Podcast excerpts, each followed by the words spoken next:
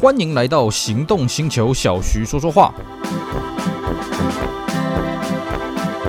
Hello，大家好，我是 Celsius，非常高兴呢，又在这边跟大家聊聊天。今天呢，我们来跟各位介绍当年的经典车款。今天我们介绍的主角叫做 U 十三。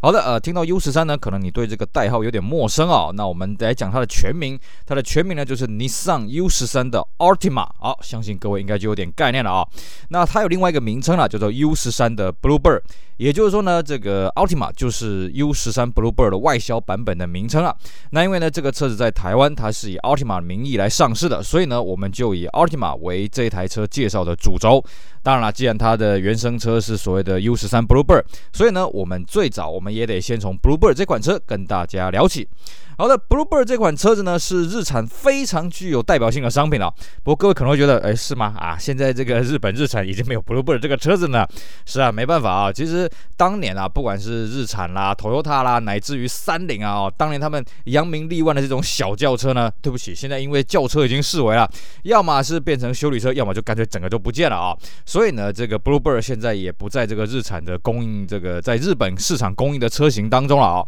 那么 Bluebird 这个车子呢，最早最早是这个日产第一台哦，自己去啊，你说自己去研发嘛，我觉得有点问题啊。反正呢，它是最早日产拥有百分之百知识产权的一款车子啊。其实呢，日产在二次大战之后，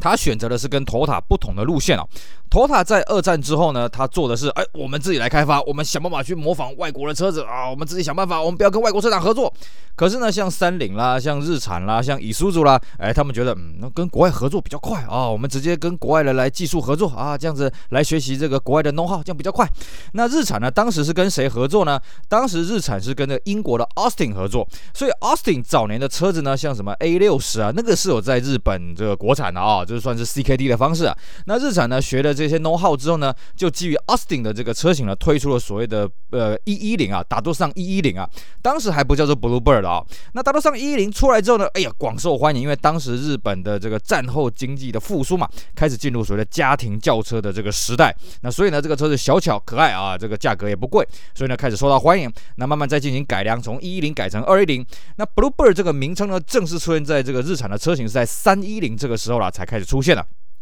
据说了啊，最早是当时的日产的社长叫川右克二啊，他提出了啊，我们应该要把这个车子呢，既然它是面向家庭房车嘛，我们应该给它取一个比较优雅的啊，让这个家庭都会期待的一个车名，所以呢，他就取名叫 Snowbird 了啊，雪鸟。但是 Snowbird 这个东西呢，嗯啊，这个听起来也好像过度浪漫了一点了、于是呢，在日产内部的一些讨论之下呢，决定把这个车名呢改改了一下，改成这童话故事的这个青色的鸟，所以呢就叫做 Bluebird 这个车型了啊。那 Bluebird 这个车子出来之后呢，当然了，这个在市场上呢引起相当大的回响，而且呢，当时 Toyota 有另外一款车叫做 Corona，所以呢就引发了所谓的 Bluebird 跟 Corona 的对战，也就是所谓的 BC 战争啊。哦，这两边打的是难分难舍啊，连同呢。另外一款车桑尼跟所谓的卡罗拉啊，两边也是打得难分难舍，把这个日本的轿车市场呢，呃，炒得非常的火热。那么既然呢，这个两边打来打去嘛，所以两边就是销路互有消长啊。当然了，这个 Bluebird 呢，嗯，在 Corona 之前曾经有拿过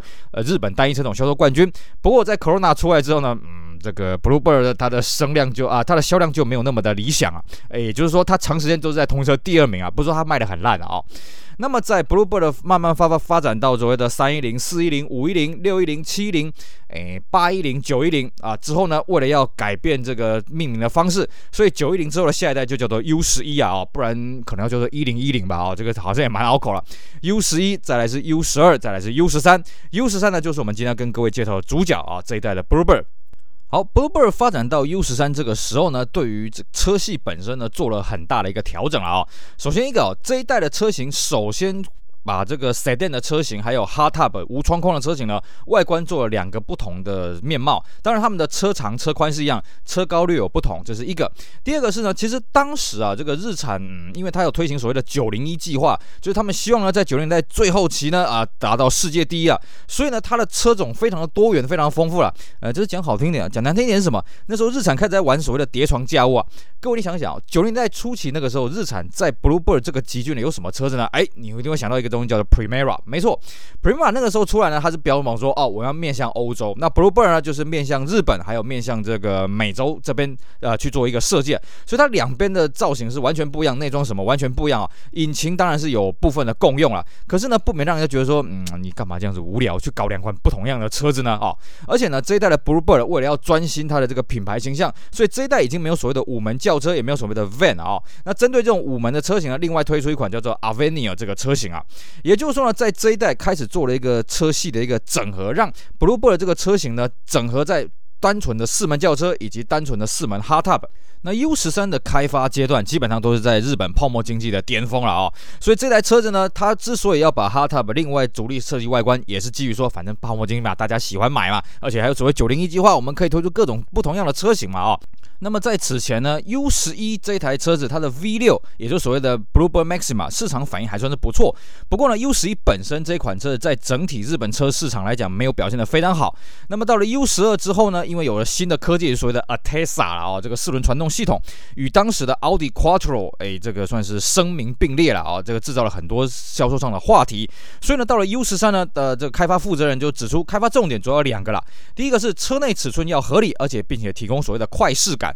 快适感基本上你就把它当做是舒服的感觉吧哦。第二个就是说呢，它乘坐起来要有安心的感觉。那它进一步说明了，所谓的快适感呢，不是说单纯增加乘坐空间的，而且呢还要提升所谓的车身刚性。那么提升车身刚性呢，在这一代的 U13 做了一个很大的一个变化，就是它取消了后座四六分离。我们都知道后座四六分离对我们在放东西啦相当的方便嘛，尤其你如果放一些长一点的东西啊啊大一点的东西呢啊这个后座把它放倒下来，可以扩张很多行李箱的空间。但是呢，四六分离本身它有个缺点是什么呢？就是它会把车身的刚性呢缩减，因为你在椅背后面你没办法增加钢材嘛。就好像我们知道有一些这个行李箱，我们觉得哎呀，这行李箱开口怎么那么的高？为什么它不往下延伸呢？这是因为它要后面车尾的一个刚性啊。所以为什么早期的车子它行李箱的开口都很高？是因为以前的那个造车工艺、那个钢材的这个这个工艺技术哦，它没办法做到这么高的强度。是慢慢我们现在这个科技进步了之后，才有办法把这个行李箱开口弄得很低啊。所以。呢这一代的 U 十三为了要强化它的这个刚性的结构，所以呢，它舍弃掉四六分离，只做了一个提琴座，就是它后座中央扶手打开之后可以连通到这个后面的这个行李箱的地方。另外一个是说，它虽然这一代针对 Hardtop 推出了完全不同的车型，但是呢，它也舍弃掉无 B 柱的设计啊。我们知道 Hardtop 呃，在日本这边发扬光大啊、这个日本呢，它搞了所谓的有 B 柱的 Hardtop 跟无 B 柱的 Hardtop。通常呢，日产是搞喜欢搞这种无 B 柱 Hardtop，像当年的什么 Cedric Glory 啊，什么 Humble 这些都是这样搞。那 Toyota 喜欢搞有 B 柱的 Hardtop 啊。Toyota 标榜是说，嗯，因为这个东西比较安全。但是我们也知道了，应该是为了要跟日产避免正面招风了啊。你做有 B 呃，你做无 B 柱了，我就做有 B 柱了嘛。但到了 U13 呢，日产也发现了，其实你做无 B 柱虽然帅啊，可是呢，第一个刚性呃刚性会有问题，第二个什么？你侧面碰撞安全性也会有问题。更重要什么？你如果无 B 柱的话，你的隔音会很不好。所以它这一代呢，就舍弃了无 B 柱的 Hardtop，而且呢，靠着 B 柱呢来这个减呃提升刚性，进一步呢也让车身的重量降低，加强了侧面的撞击啊哦。那另外一个是在增加刚性的部分呢，它在前面的底盘有所谓的复梁啊哦。所以呢，这个车子开起来的调性，他们是说跟 U13 是差很啊、跟 U12 是有相差的啦。但是因为小弟我没有开过 U12，所以我不知道这个重合比较起。啊，另外呢，在 U 十三这边呢，还有一个很特别的一个设计是什么呢？不亏是泡沫经济啊，U 十三针对了这个车子它的共振啊，不管是引擎传来的共振，或是这个胎面的噪音的共振，就是路面传来这个胎噪。它呢搞了一个东西叫做 ANC 啊，什么叫 ANC 呢？就是它在大概驾驶座的下方有一个专用的喇叭的扬声器呢，它会针对你车子传来的这些有的没的噪音呢，它用电脑去计算，然后分呃发射出所谓的逆向波啊，就是发射出这个相对应的声波呢，把这些杂音把它给抵消掉。这个东西呢，听说还蛮有用的，但是好像外销的版本是没有这个东西。因为我们在看外销，像这个 Altima 啦，像对岸的什么东风的这个这个蓝鸟都没有讲到这部分的东西啊，所以这个东西到底效果怎么样呢？你要开过日规了才知道了啊。那么再来呢，这一代在开发的时候，我们刚刚讲过，它是在泡沫经济的一个阶段嘛，哦，而且呢，它。在开发到一半的时候，当时日本自动车税进行了改革啊。那日本自动车税的改革是怎么回事呢？就是我们知道，常年日本有所谓的三字头跟五字头车身，呃，中小型车呃跟所谓的小型车这两个区别。那它的税制是差很多了，所以你可以看到日本有很多车，哎，怎么它车子都不是很宽的，窄窄的这样子嘛。那 Bluebird 在开发这一代 U 十三的时候，到一半呢，哎，这个日本颁布说，这个三字头跟五字头的这个税制呢，基本上大幅拉近了。也就是说呢，就算你车子稍微大一点，你缴的税金也不会比较重。所以呢，那时候他们就讨论说，哎，那我们这一代要不要来做个这个宽一点的车身，把它变成三字头的车身了？后来呢是没有这样子做了啊，因为他们觉得说。我们这个车型强调是实用性了啊，虽然说呃税金是差不多，但是你弄那么宽呢，其实在日本市场来讲是没有这样的需求，所以后来还是维持着原本的窄车身。但是我不得不说，其实这个做法是有点自私。为什么？因为我实际开到 U 十三的 Altima，我发现这个车真是有够小啊！这个车根本就是一台 Central 而已啊！你会发现，嗯，奇怪，我怎么跟隔壁人这么近？明明这是台 Bluebird，我们以前在开 U 十一还不会有这种感觉哦，U 十三这种感觉特别的明显。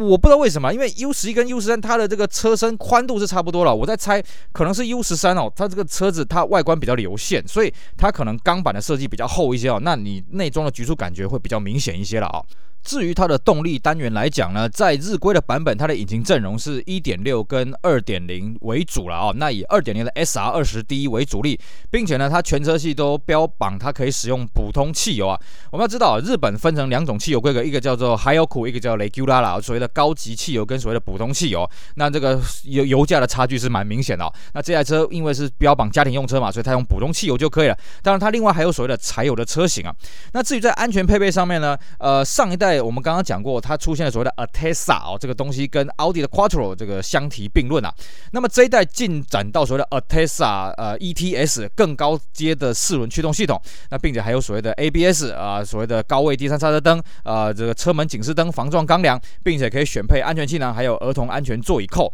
另外，它也标榜说它的驾驶座采用比较不易疲劳的结构了。那么仪表板呢也采用投影式的仪表，甚至还有所谓的 HUD 啊，这个驾驶座真的坐起来还蛮舒服的。以我自己在乘坐，嗯，这个东东西。坐起来有点像美国车的那个调调，当然没有像美国车那么的软啊。不过这个座椅真的是跟当时的，不要说别的啊，光 s a f i r o 我觉得 s a f i r o 椅子坐起来没有像 U 十三这么来的舒服了啊。好，回过头来啊，我们刚刚跟各位讲到这一代 U13 在日本分成所谓的 Sedan 跟所谓的 Hardtop 两个不同的外观啊。Sedan 在日本当地呢，主要是以 SSS 啊三 S 这个车型为主力，那 Hardtop 呢就改名叫做 ARX 啊，称叫 ARX 这两个车型。当然了，既然 ARX 这个车型它是面向日本国内市场为主。我们翻了一下资料，ARX 这个 Hardtop 车型好像只有正式外销到香港啊，而且数量也不是很多。那么，所以这一代的车身设计呢，Sedan 这个版本啊，就是有窗框的这个典型的 Bluebird 这个版本呢，主要是由加州的日产设计师来负责。毕竟这个车北美也是一个非常重要的外销市场了哦。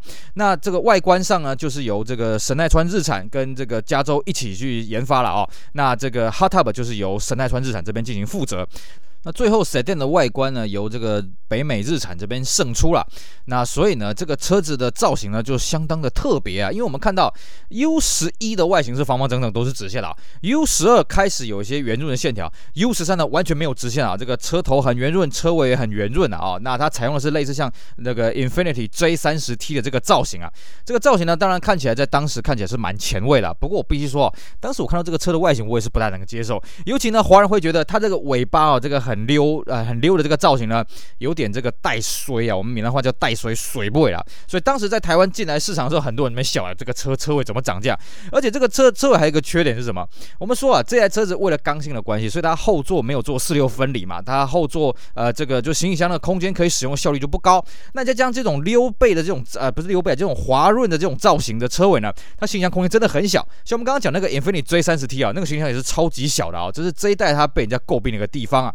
那至于 Hardtop 这边呢，它采用的是比较立体的造型，它车尾没有像这个 Sedan 那么的溜斜啦，它算是比较四四啊，比较中规中矩这样子，外观看起来比较气派一些，所以。Hot Top 它呈现出来的外观的面貌呢，跟 Sedan 真的是落差蛮大了。我个人是比较喜欢 Hot Top 这个外形了啊、那至于呢，在这个标志方面呢，呃，这个也做了两个不同的区隔啦。轿车版的这个 logo 比较高，比较瘦啊，强调这个 Bluebird 的 B 跟 R 字体的呈现。那 Hot Top 就比较宽扁一些啊。那么比较有意思的是什么呢？这一代呢也没有放这个当年日产青鸟的这个青鸟标啊，它反而是把青鸟标的外框呢放进了日产的 logo，包括 hardtop 也是这个样子哦。这个是当时日产为了要行销他们的所谓九零一的计划，希望把这个车款呢全部统一到你上的这个形象里面，所以就没有继续沿用所谓的这个青鸟的标。但是很有趣的是，它下一代 U 十四呢又把这个青鸟标给放回去了啊、那么在内装的设计重点上面呢，它主要是要空间的快适感跟操作的便利。讲这个是很简单了啊、但是呢，其实这两两个是对立的。比方说你要操作方便的话，你按键就要离这个驾驶者更近了，但是会造成压迫感。所以他们搞了一个低重心的中控台啊，要从门板一路延伸过来，但是不要给这个驾驶者有什么压力。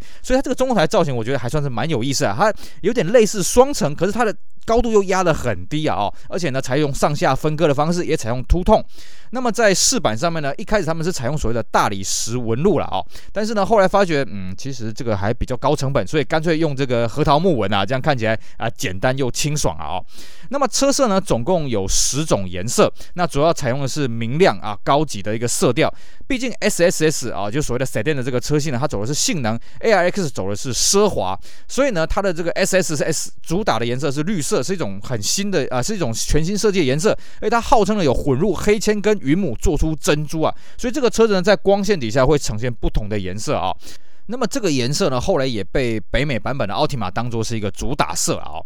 那 U 十三这个车子呢，它是在一九九一年九月二十四号在东京的新高轮王子饭店去发表。当时呢喊出呢月销目标是一万两千台啊，必须要市占目标百分之三十啊。那整个车系呢，除了我们刚刚讲的呃轿车的版本，就是所谓的 SSS，跟另外一个经济取向的 EE-X。那么 Hardtop 车型叫做 ARX 啊。那么整个车系的总共有一千六、一千八、两千，还有两千柴油。甚至呢，在 Sedan 的车型呢，毕竟它是 SSS 嘛，这个性能取向啊。它还有一款 S R 二十 D T，也就是涡轮增压引擎的性能的版本啊、那售价呢？其实也不算非常的贵啊，从一百二十八万日币一直到这个大概一百九十八万、两百三十三万日币都有，呃，这跨的区间相相当的大。不过据说啦，当时 S 十三卖的更便宜啊，所以有人就说，哎，为什么后驱的这个跑车还卖的更便宜呢？哦，这是当时一个有趣的现象。好，那至于 U 十三后来在日本上市之后有什么样规格的变化呢？我们今天因为时间的因素，我们就留在下一集跟大家研究这部分的事情。还有就是后来它在海外市场以及台湾市场有什么有趣的市场消息呢？我们也会一并跟大家在下一集继续跟大家聊聊喽。好的，以上就是我们今天节目内容，跟大家聊聊 U 十三这一台 Altima Bluebird 哦，它当初开发的故事。我们今天呢主要聊的是日本 Bluebird 这边的事情。那么至于海外的 Altima 呢，我们就留在下一集跟大家继续分享。以上非常感谢各位收听，也希望大家去支持我们其他精彩的节目。我是 Celsius，我们下午再聊喽，拜拜。